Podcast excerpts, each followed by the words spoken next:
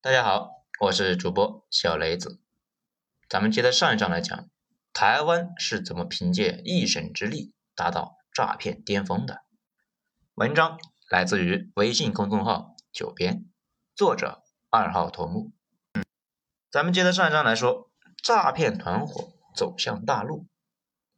在台湾诈骗团伙呢，最早登陆的福建沿海啊，据当地人的说法。这里是在上世纪末就开始有外出打工的人带着台湾人来到这里，以招商引资的名义开始诈骗。当地人不知道他们是干嘛的，只是觉得这些人颇有钱，而且呢花钱非常大方，出手阔绰，而且没有老板架子。其实呢，这是诈骗团伙的一贯做法，在当地啊一定要给人好印象，方便自己办事嘛，还可以发展眼线。随时呢给自己通风报信，逃避打击，甚至依靠当地的无知群众来保护自己。这些台湾人来的不多，很多琐事呢都忙不过来，老板就在当地啊招工，待遇很优厚。招来的人一开始啊都是忙点生活上的事情，茶余饭后之后在一起聊天，当地人自然就会问他们怎么挣钱的呀？这老板呢和骨干那就添油加醋的说。啊，不外乎就是挣钱有多么容易嘛。这有了机灵的呢，就想大家加入，一个想收，一个想进，渐渐的，当地的人也就坐在电话面前了。据说在两千年啊，即使是三线，每个月正常收入也在大几千。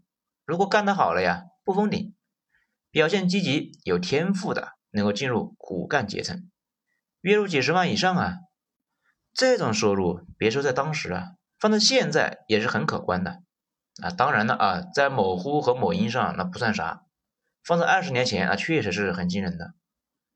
后来呢，诈骗的目标转向大陆，业务量大增，台湾人对于大陆的具体情况把握不住，当地人进入诈骗团伙的是越来越多，后来基本就垄断了台湾诈骗团伙的底层。有一种说法认为呢，台湾人带坏了一部分福建人。因为有些福建人跟着台湾人上班干活，很快学会了，然后踢开老师自己干上了，搞得福建人的名声呢有段时间非常的不好。有一段时间全国诈骗犯啊层出不穷啊，大家每天都能够收到几个电话短信，有的呢说是中奖，有的是富婆重金求子的啊，更有夸张的是一开口就叫爸爸，说是呢自己拯救失足妇女被警察抓起来了，让爹啊赶紧凑钱过来救啊。直到前些年打击，又变成了每天收到几个推销的。不过呢，台湾人因为口音的问题，反而时常翻车啊。经营北方业务经常受阻，被迫拉了大量的北方人来参与诈骗，又把一部分北方人给带坏了。在一个标准台湾诈骗大陆的一个团伙当中呢，一般的底层大多是没有经验的大陆人，而骨干和老板都是台湾人，也就是说一线。都是大陆人，二线部分是有一定经验的大陆人，而三线呢，就是老板啊，就是台湾人，所以分成的时候特别的不均。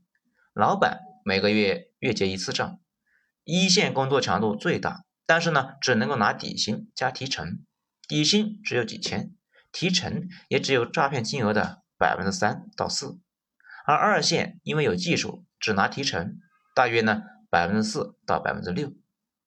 技术含量最高的三线能够拿到呀百分之八，这虽然看起来差距不大，其实呢一线非常辛苦啊，绝大多数的工作量都是他们完成的，他们要接听上百个电话才有可能一个电话转给二线，而上层的成功率呢那要高得多，而且接到的电话量也少，提成那却高。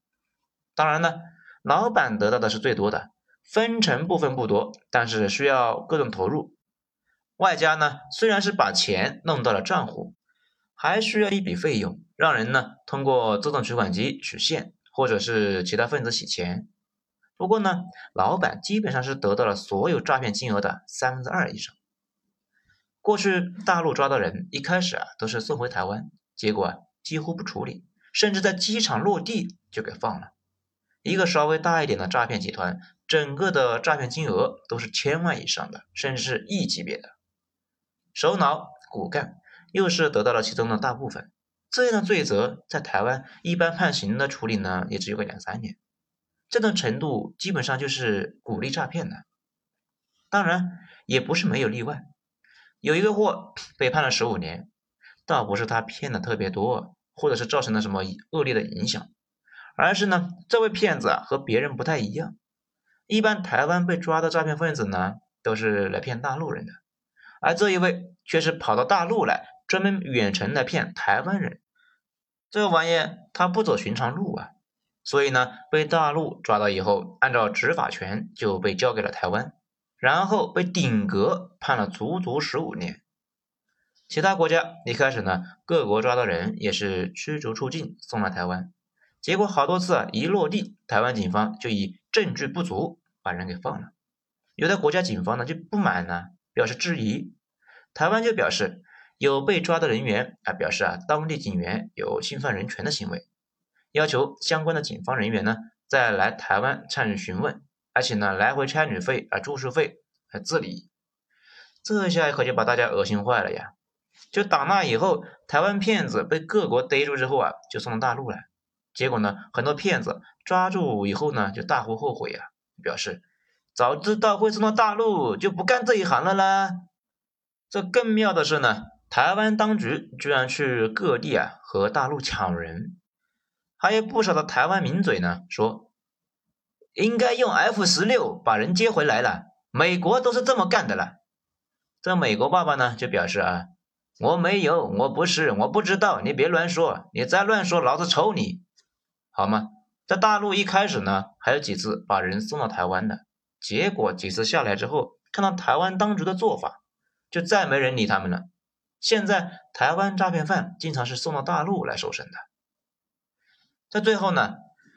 台湾诈骗啊，走到现在，基本呢已经实现了劳资分离。那什么意思呢？就是跟上市公司似的，诈骗主犯往往是躲在美国或者是湾湾啊，有合法的产业，用这些合法产业来洗钱，遥控越南、柬埔寨等国的诈骗团伙作案。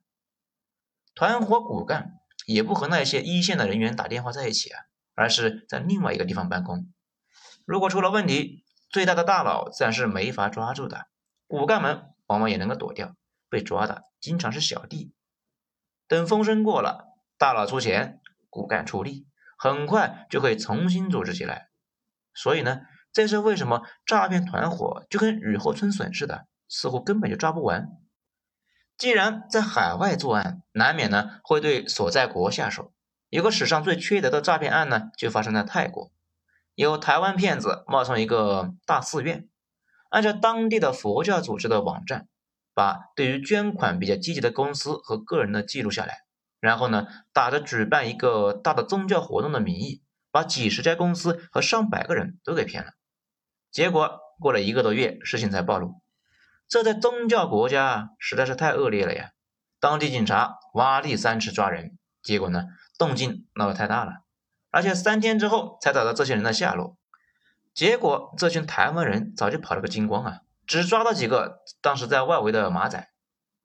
还查了一个数据啊，二零二零年全国公安机关共破获电信网络诈骗案件三十二点二万起，抓获犯罪嫌疑人三十六点一万名，止付冻结涉案资金两千七百二十二亿元。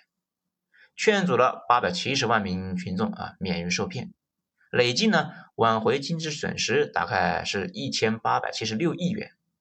当然呢不一定全是台湾人干的，只能够说诈骗案这个事实实在是太多太多了。而且呢台湾那边对于抓捕诈骗犯消极那也是有原因的。众所周知，台湾的经济最好呢就是半导体那一部分，相关产业的工作者也都过得不错。其他人啊也就那样，吃的住的都一般。咱们十年前去过一次台湾啊，疫情前又去过一次，变化非常非常小，感觉破旧了一些。而且呢，以前没觉得，现在看着满大街的摩托，非常的碍眼。他们自己呢，电视上也天天在叫骂经济停滞的事情。而台湾自己承认的诈骗直接从业者呢，是十几万人啊，这里呢可能是严重被低估了。间接关联者呢，大概是上百万人，这才是百万曹公一时所系了。四小龙时代治理都不积极，现在经济停滞，那就更消极了。可见台湾呢会大概率的一直包庇下去，而且呢他们的徒子徒孙啊会遍及全球。尤其现在在跨国作案这么方便的情况之下，肯定呢会一直有人去掺和，大家也只能够和自己的家人还有自己提高警惕，不要随便被犯罪分子给骗了呀。好。本章就全部讲完了，谢谢大家收听，精彩呢，咱们下章接着继续。我是主播小雷子。